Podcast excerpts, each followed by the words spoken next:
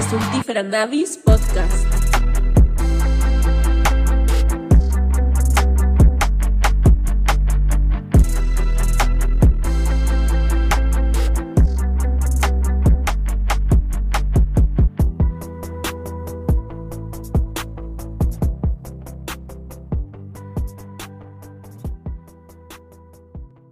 Bienvenidos al podcast Estultífera Navis. Hoy me acompaña mi buen Irving Payán. ¿Cómo estás, Irving? ¿Qué onda, Alejandro? Pues aquí andamos eh, eh, de nuevo saludando a, a nuestro eh, invisible público, ¿no? Pero ahí, nos- las reproducciones que marcan, pues hay, hay alguien que nos escucha, ¿no? En esta botella arrojada al mar. Sí, pues a- ahí el, el episodio que tenemos el día de hoy, que han ido saliendo los temas al final de los episodios, a ver qué se nos ocurre al final de este, pero el que esté libre de plagio, que tire la primera piedra. Vamos a hablar del plagio en la literatura. Eh, a mí me, me llama mucho la atención porque cuando yo hice mi tesis de licenciatura, me comencé a encontrar eh, este libro, quizás lo consultaste, de Humberto Eco, de cómo hacer una tesis, que pues creo que, creo que no s- me sirvió mucho, pero sí hay un capítulo entero acerca del plagio, digo, en el, en el mundo de la investigación y en el mundo de la literatura también, ¿no? Es, es un pecado el plagio, ¿te parece que qué es lo más aberrante que hay, porque pues por ahí podríamos este, comentar, no sé, William Shakespeare, ¿no? Que de pronto, pues se sabe, no es propiamente un autor tan original, sino que eh, pues el, el asunto lustroso en sus obras, pues es precisamente la manera en que, que las, las desarrolla, ¿no? En el teatro. Pero no sé cómo ves tú el asunto del plagio. ¿Crees que, que merezcan la muerte, la horca, quienes plagian? Ya, no, pues mira, muy bien, muy este, muy sugerente el tema, ¿no? Y también con esta frase que, que pones ahí de, de, entrada, ¿no? Un poco este, un- una, una parodia de este del Evangelio, ¿no? Quien esté libre de plagio. Sí, sí, pues mira, no, es un tema bastante interesante porque creo que la, la, la pregunta que planteas pues nos lleva un poco a meternos al problema de dónde empieza el plagio, ¿no? Y de, de, qué manera los plagios son, son aceptables, ¿no? Digamos, a- eh, este, con esta frase que empiezas, ¿no? Te digo, haciendo una especie de parodia de, los evangelios, pues es- podría considerarse también una especie de, de plagio, ¿no? En, ese, en, ese sentido de que la, la, parodia está eh, haciendo eh, eh, referencia siempre a, a otra obra, ¿no? Pero, pues no sé, ¿no? Yo pienso que, eh, digamos, el plagio, pues es algo bastante eh, eh, digamos, indecoroso cuando está mal hecho, ¿no? Creo que había una, una frase de, de T.S. Eliot que, bueno, si no es de él, es atribuida a él, que dice algo así como, algo así como los, los, poetas eh, eh, que no tienen mucha experiencia. Los poetas empiezan imitando, ¿no? Y los aquellos que ya son consagrados, los más maduros, roban. Es, dec- es, es decir, que hay, también como una especie de, vindicación del plagio, eh, pero, pero el plagio llevado ya a sus, límites más perfeccionados ya no se consideraría un plagio. Aunque yo, eh, la verdad, eh, eh, he, de, reconocer que me dan bastante, ¿cómo decirlo? Bastante, pues yo sí desprecio el plagio hasta cierto nivel, ¿no? Hay, hay, hay autores famosos por ahí que, que, que ya bastante consagrados que les han cachado plagios de Wikipedia, por ejemplo, que yo, para, para serte sincero, sí me da, sí, sí, sí, sí considero eso ya una pena, una que, que, amerita una verdadera sanción. Pero bueno, ahí, ahí mi, mi primera reflexión. No, no sé con qué quieras seguir, Alejandro. E- Es que ahora, ¿no? En nuestro tiempo se le llama a veces al plagio, digo, para disimular la gravedad, referencia, ¿no? O incluso un easter. Creo que en el mundo del cine es mucho más claro el asunto de, del plagio permisible, ¿no? Es decir, eh, el director puede decir, bueno, es una, es una referencia, es incluso un tributo en ocasiones, se comenta, ¿no? Dentro de, de la cinematografía y se acepta.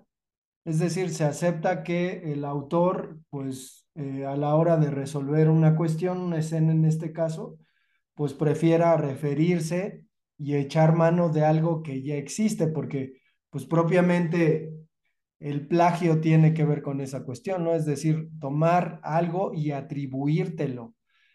Ahí, ahí, ahí yo, yo quisiera comentar, por ejemplo, con esto que, que, que comencé diciendo de William Shakespeare, ¿no? A quien, digo, hasta ahora, pues se le atribuyen sus obras a otros autores que no son el propiamente Shakespeare, Christopher Marlowe, eh, por ahí se piensa incluso que la reina Isabel, eh, Ben Johnson me parece también, entonces hay, hay eh, como alusiones muy claras a, a ciertos mitos, ¿no? De, de Romeo y Julieta, por ejemplo, pues está remitido a un mito romano de, de Píramo y Tisbe, y es exactamente la misma historia, ¿no? De Romeo y Julieta, pero que pues a, a Shakespeare se le pasa por el asunto de lo magistral que termina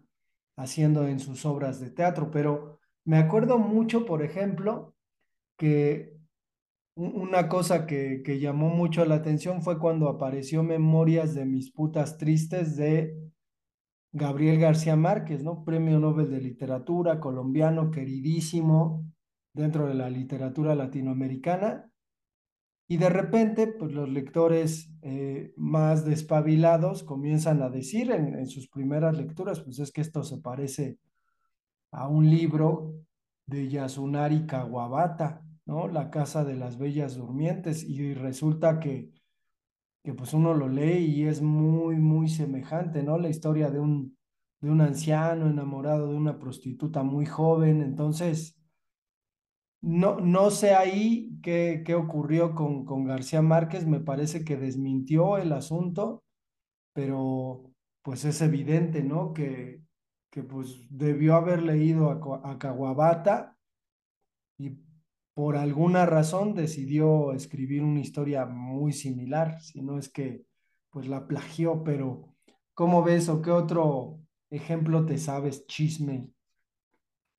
Ah, ya, pues mira, ahora que, claro, esto también esto se presta para un asunto muy, muy inmediato, ¿no? Y muy eh, de, de chisme literario. Que, y claro, que, o sea, que eh, incluso como, como tú vienes citando, ¿no? La, la gran literatura, la literatura de, de Shakespeare y así no, no está exenta de estos, este, eh, ¿cómo podremos decirle, ¿no? Este, eh, manchas, ¿no? Eh, polémicas, que yo creo que es algo bastante, que hace, lejos de ensuciar la literatura o verlo así, para mí lo hace ver de una manera bastante más interesante todavía.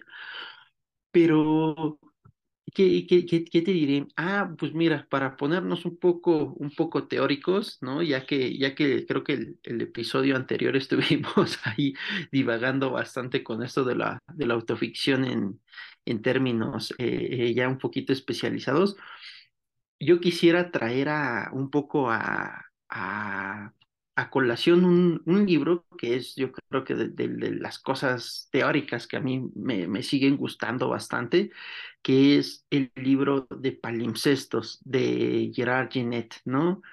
Que precisamente en su libro él habla sobre este fenómeno que se llama la transtextualidad en la, en la literatura, ¿no? Que es, digamos, que eh, haciendo referencia a esta metáfora del palimpsesto, ¿no? no eh, así para, para hablar más o menos rápido de, de, lo que es un palimpsesto, pues son los textos antiguos, ¿no?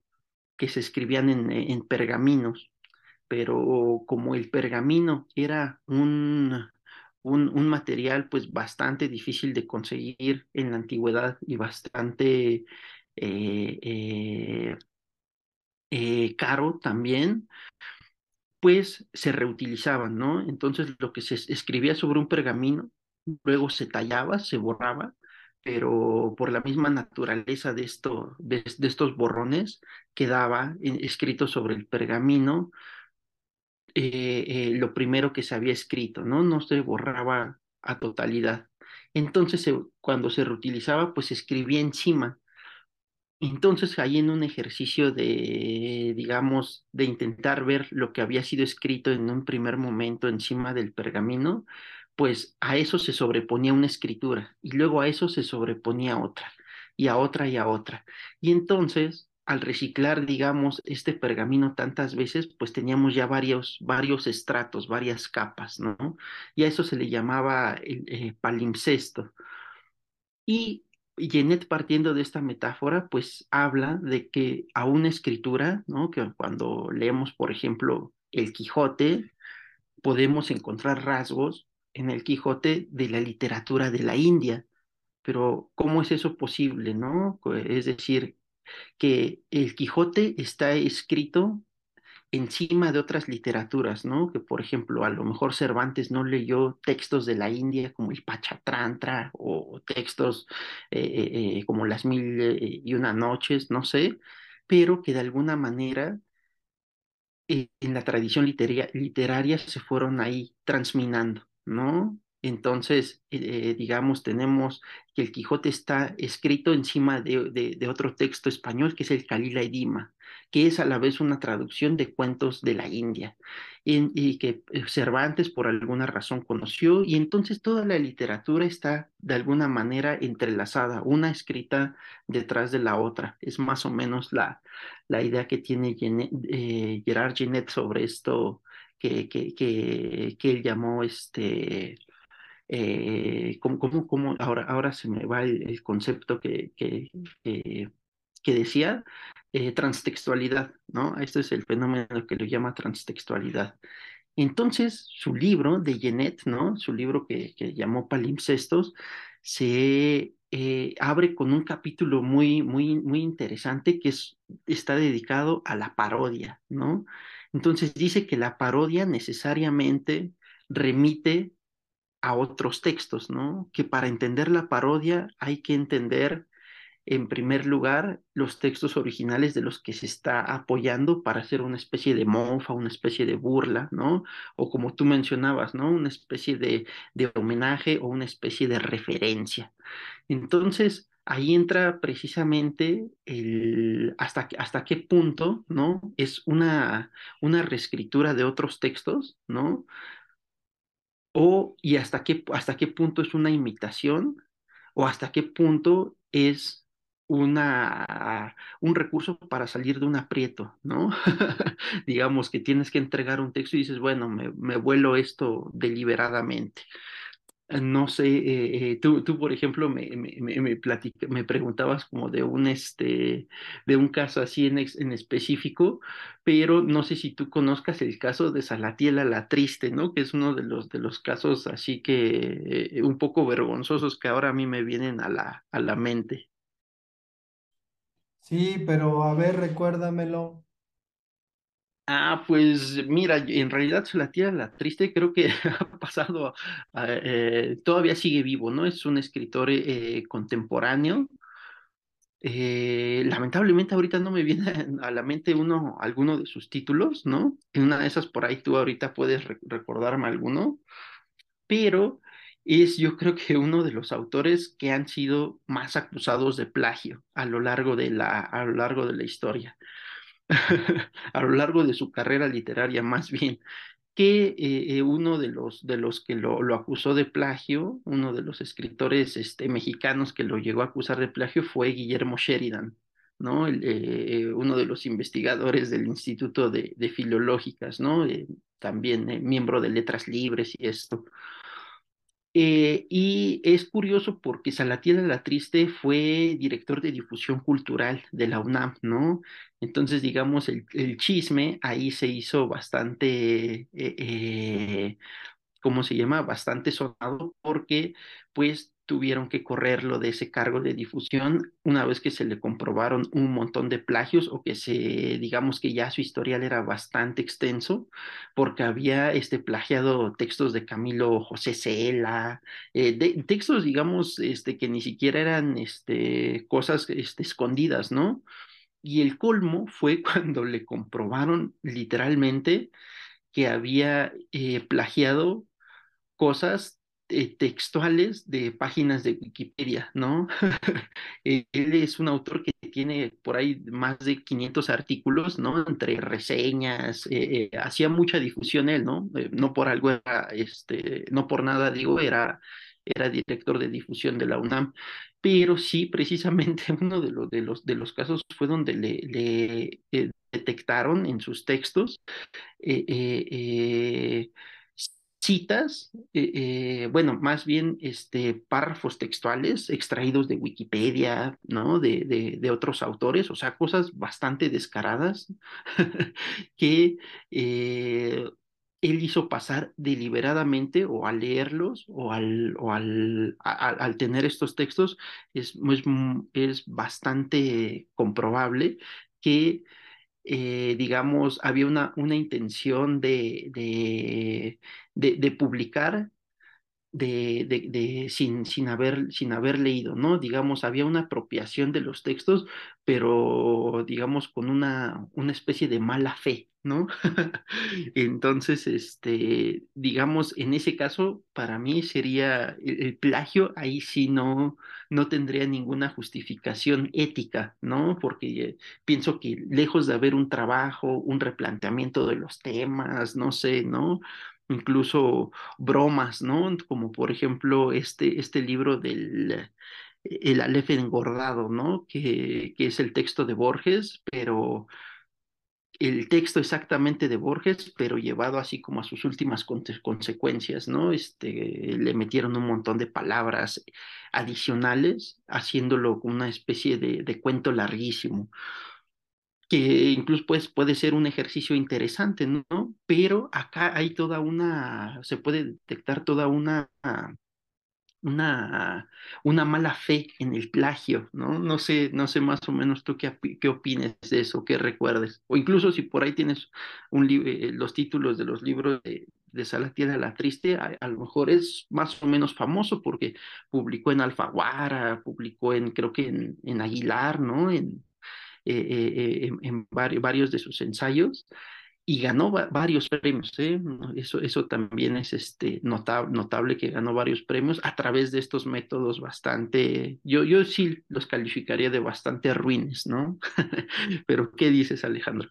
Es que precisamente esa es la cuestión, ¿no? Que terminó beneficiándose de, de lo que plagió, recibiendo pues honores literarios, ¿no? Como el Villaurrutia, que, que ahí fue cuando eh, pues intentaron, ¿no? Como, como denunciar e, este tipo de, de prácticas, pero yo, yo recuerdo, y digo, al final no sé, que a Octavio Paz se le acusaba mucho de haber plagiado un libro de Samuel Ramos que se llama El perfil del hombre mexicano y que da origen al eh, laberinto de la soledad, ¿no? Entonces, eh, yo me acuerdo mucho que decían, bueno, es que en lugar de remitirte a Octavio Paz, pues primero échale un ojo a este libro de Samuel Ramos.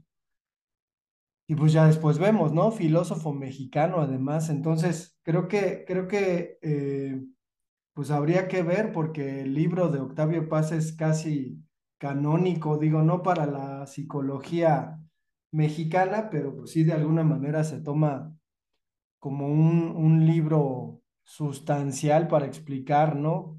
Cómo somos los, los mexicanos. Hoy que empató México contra Polonia, pues si leemos El laberinto de la soledad, pues podremos saber por qué nos tomamos las cosas así. Pero no, no sé eh, qué pienses o, si tengas noticias de estos libros. Bueno, un, autor particularmente que se llama eh, Seth Graham Smith, que escribe Orgullo y Prejuicio y Zombies, que, que es tomar la historia de Orgullo y Prejuicio y pues convertir a sus personajes en zombies. ¿Tú crees que ese ejercicio sea como un poquito como lo que nos comentas de la Left desbordado? Porque digo, podría, podría parecerse, pero en este sentido, ¿qué diríamos? ¿Es plagio? ¿No es plagio?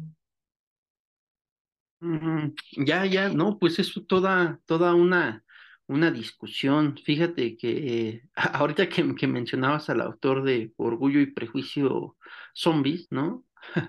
Fíjate, no me sonaba precisamente el nombre, ¿no? Sino me sonaba más bien el, el título. Eh, no el nombre del autor, sino el título. Eh, pues mira, a mí me parece un, este, un ejercicio interesante, ¿no? Eh, en música, por ejemplo, ahora se utiliza este, este, bueno, no ahora, ¿no? Pero digamos, creo que a partir como de los años 70 o por ahí, ¿no? La, música electrónica empezó a implementar esto que llaman sampleos, ¿no? Que era tomar fragmentos de otras canciones eh, para ponerlos como una especie de base y luego sobre eso eh, crear otras cosas, ¿no? Pero siempre había esa base musical anterior que provenía de otras, otras canciones. Entonces, este ejercicio literario, ¿no? De, tomar otras obras y, ¿no? Y, por ejemplo, convertirlos en zombies, eh, pues a mí de entrada me parece interesante, ¿no? Eh, no me parece del todo eh, descartable y decir así, no, no, no vale la pena leerlo, ¿no? Digamos que siguiendo un poco a los, a los, estos últimos filósofos, ¿no? Este, no sé, Mark Fisher, eh, el mismo Byung-Chul Chan, ¿no? Que son como filósofos un poco de moda, eh, se han tomado bastante en serio todo esto de la, la, la cultura de masas, ¿no? La, la, la, cultura pop, ¿no? Para, para llegar a reflexiones bastante profundas, ¿no? Entonces creo que, digamos, en, eh, en, e, este ámbito me parece interesante, ¿no? Lo de lo que planteas de tomar como base, ¿no? El libro de Jane Austen, ¿no? Orgullo y Prejuicio, y convertirlo todo en un ambiente zombie. Eso yo, por ejemplo, no lo, no lo, no lo, no lo consideraría de entrada un plagio, ¿no? Sino más bien, hace ratito que, que mencionaba el ejercicio de la parodia, ¿no? Eh, así eh, como lo plantea este Gerard Ginet, lo consideraría más bien una parodia deliberada, ¿no? O sea que necesariamente ese libro, para entender ese libro de Orgullo y Prejuicio Zombies, habría que leer el libro original, ¿no? De Jane Austen, y eso lo hace como un ejercicio muy rico, ¿no? De, eh, digamos, conocer tanto la obra original, conocer sus modificaciones, en qué, en qué medida se hacen referencia uno a, uno a otro, y, eso ahorita me trae a la mente por ahí el libro de Carlos Fuentes de Aura, pero ahorita eh, comentaría, eh, comentaría ese caso. No sé si, si tú, tú qué opines sobre esto de Orgullo y Prejuicio Zombies. Pues sí, efectivamente creo que, que, digo, si le entras a Orgullo y Prejuicio y Zombies, pues ya si no tienes la referencia, te parecerá muy original, ¿no?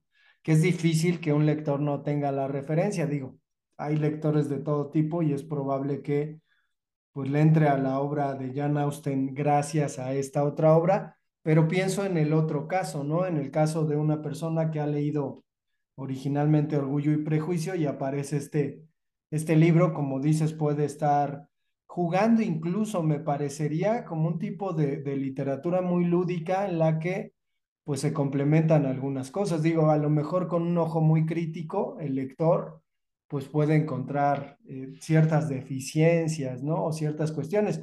No, no sé por qué, pero se me vino a la mente esta esta anécdota que, que hay un error marcado en el, en el Quijote, ¿no? En que aparentemente en la primera parte del Quijote Cervantes mata a un burro y en la segunda parte ese burro vuelve a aparecer, ¿no? Entonces es, está, está curioso, pero pues sí, eh, efectivamente el libro de, de Aura y su... Es que ahí, ahí yo no sé si, si es como más bien un homenaje a, eh, pues a alguien con, con quien convivió directamente Fuentes, ¿no? Que es eh, Alfonso Reyes y que literalmente Alfonso Reyes de niño pues agarraba a, Carlitos Fuentes de la mano y no, y casi casi se lo llevaba pues a pasear, a tomar un helado, pero cuéntanos de esa referencia entre Fuentes y, y Reyes y el cuentillo ese de la cena. Ah, ya, mira, fíjate que yo iba más bien por otro lado, ¿no? Ah, Pero ya, no me hagas. parece, no, no, pero me parece excelente eso que, eso que mencionas. Yo, este, sí, sí, ahora que lo, que lo recuerdas, pues bueno, yo leí por ahí, el, el- es un cuento, jo, este, que a mí me parece una obra magistral de Alfonso Reyes, ¿no? ese cuento de la cena. Y, fíjate que nunca se me había este, ocurrido ponerlo en, diálogo con, ¿cómo se llama? Con, con Aura de Carlos Fuentes. Pero eh, eh, ahorita, este, precisamente, ¿no? Hay una cosa que cuando Carlos Fuentes publicó Aura, ¿no? Precisamente ese libro fue acusado de plagio, ¿no? Dijeron, no, no, no, este libro es los personajes tienen otros nombres, ¿no? Está escrito su originalidad y el autor quiere hacerla pasar porque está escrita en segunda persona, pero la historia que está planteando eh, Carlos Fuentes en Aura es exactamente la misma historia que está en una novela de Henry James, ¿no? Henry James, autor norteamericano, eh, que la mayoría de su producción es, bueno, entre el siglo XIX, siglo, siglo XX, si no, si no, este, si no estoy mal. Y ese libro de, de, Hen- de Henry James es Los papeles de Aspern, ¿no?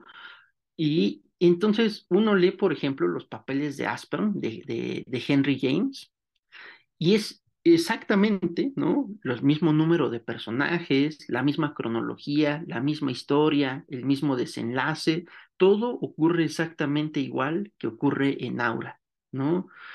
Entonces, precisamente cuando se escribió Aura, ¿no? Lo acusaron de estar plagiando a Henry James, ¿no? A Carlos Fuentes. ¿no? Que quería encubrirlo, digamos, este, me acuerdo que ahora creo que sucede en, el- en- en el centro, en la calle de Donceles, ¿no? Los personajes tienen nombres, este, eh, eh, de, de- personajes mexicanos, ¿no? Bueno, son nombres que, los mexicanos tenemos muy a la mano, ¿no? De tal manera que la atmósfera, este, sucede en, en en la Ciudad de México, ¿no?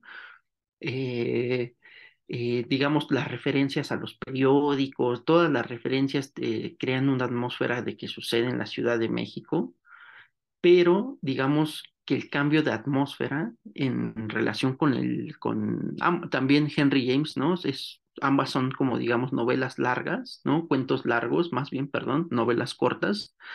Eh, y entonces, tanto Henry, entonces es este, a, este, ¿cómo se llama? A este Carlos Fuentes se le acusó precisamente de estarlo plagiando. Ahora eso, después se quiso disfrazar también de homenaje, ¿no? Pero creo que hay una manera muy interesante de leerlo que es precisamente en clave de parodia, ¿no? Que creo que Carlos Fuentes, en realidad, en ese libro, ¿no? Que nosotros consideramos, bueno, una, una obra literaria de bastante calidad, el, el, libro de Aura, es en realidad una burla deliberada, ¿no? A la, a la, a la literatura universal y a sus formas de reciclaje, ¿no? Es, es una puesta ahí en duda de precisamente hasta qué punto se puede considerar plagio o no, porque de alguna manera Carlos Fuentes lo disfraza, ¿no? Con esta técnica de la narrativa en segunda persona y con todo lo que te cuento de la, de la atmósfera. Y bueno, el libro ha, este, ha, perdurado tanto que ahora incluso hemos olvidado, ¿no? O se ha olvidado eh, deliberadamente la relación que guarda con los papeles de Aspen, ¿no? Pero, este, pues eso, eso, ¿no? También a veces la, la parodia, digamos, el, el, sustrato, ¿no? La base en, la que las obras están, están a veces basadas o a las que están homenajeando, quedan, quedan de alguna manera enterradas por la, por la obra a la que, digamos, eh, eh, así entre comillas, están plagiando. Pero bueno, por ahí va. Sí, fíjate, yo no lo he leído, pero sí, sí encuentro en, en la cena y en Aura una relación que a mí me parecía, digo, es una conclusión o era una conclusión que sacaba en lo personal, precisamente por el desconocimiento de, este otro texto, eh, en la que me parecía, ¿no? Que lo que hacía Fuentes era pues una, una especie incluso de revisión del cuento de la cena de, de Alfonso Reyes. Pero bueno, no, no sé si tengas algún otro ejemplo de, de plagio descarado o si, si vamos ahí como perfilando el siguiente tema que que digo, también es, es relevante el tema de la influencia, ¿no? De, la, de las influencias que un, que un escritor llega a tener para desarrollar una obra. Sí, mira, yo creo que vendría muy bien, ¿no? Como continuación de esto del plagio, la influencia, que como tú mencionabas, ¿no? Se puso ahí de moda, eh, digamos, esto de rastrear las influencias de los autores a partir un poco de, de Harold Bloom, ¿no?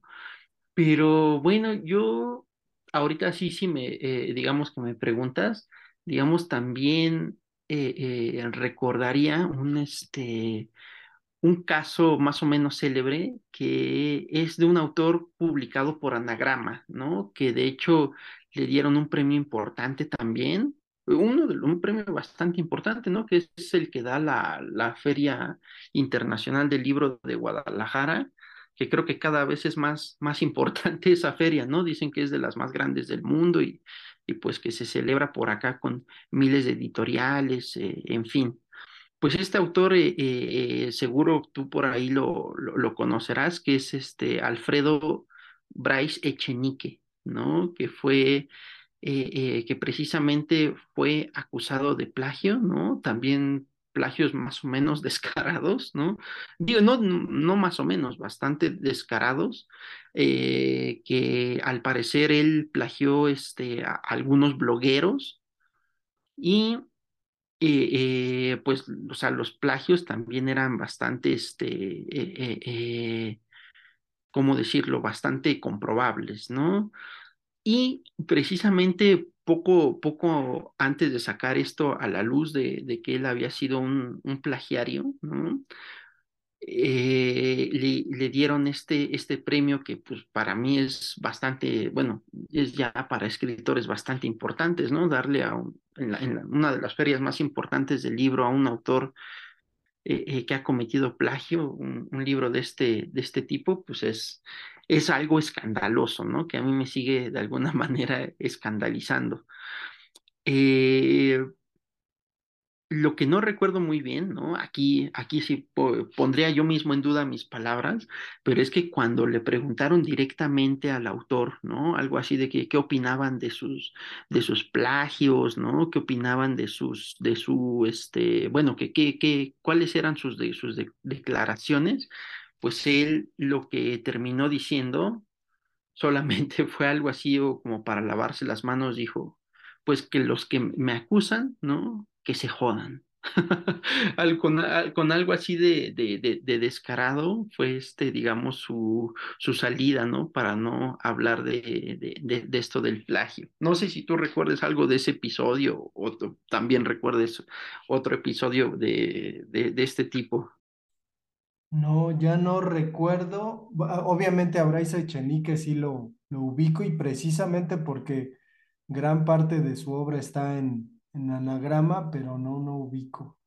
Y sí, al final digo, cada, cada autor sabrá y tendrá en su conciencia, ¿no? Porque digo, a lo mejor hablamos de plagios evidentes y grandes, pero pues también hay otros pequeños, ¿no? Por ahí tengo un conocido, no diré su nombre, diré su, su pecado, que un día me, me confesó, ¿no? Que pues estaba medio aburrido y que se puso a hacer unas cosas que llamó Mac Poemas, que consistía en agarrar unos 10 libros de poesía y fusilarse directamente de distintos autores, ¿eh? Digo, era, era algo que no le, no le importaba mucho, agarraba de todos, de distintos autores, agarrar un verso, ¿no? E irlos medio acomodando para que medio el poema tuviera sentido y pues contaba que enviaba a revistas estos Mac poemas y que lo que más le, le consternaba del asunto es que se publicaban sus poemas, ¿no? Y que incluso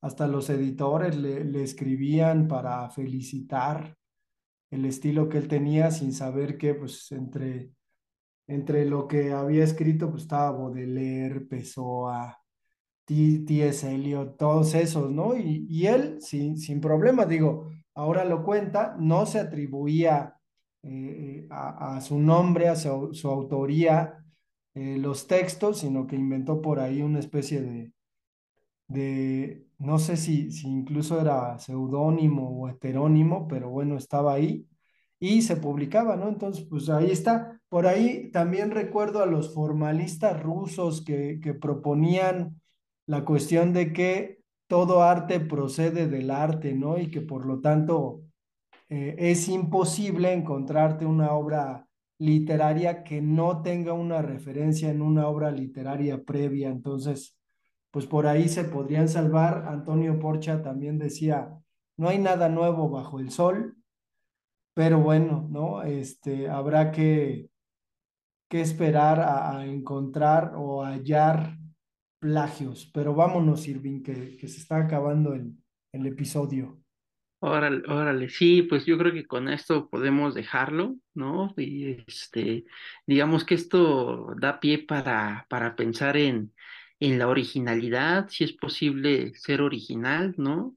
Y si más, o si más bien, ¿no? Esto de aquí podemos partir de el problema de también que plantean las influencias en la, en la literatura. No, pues queda, queda abierto entonces para el siguiente episodio esta discusión, ¿no? Bien, pues un gustazo, Irving, como siempre, y nos escuchamos para el siguiente episodio. Un abrazo, Alejandro, y pues aquí estamos.